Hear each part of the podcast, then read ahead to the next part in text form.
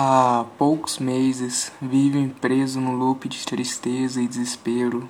Pensei que ao começar a frequentar aquele consultório todo revestido de branco, que para muitos traria paz, me salvaria de todo o abismo em que já estava.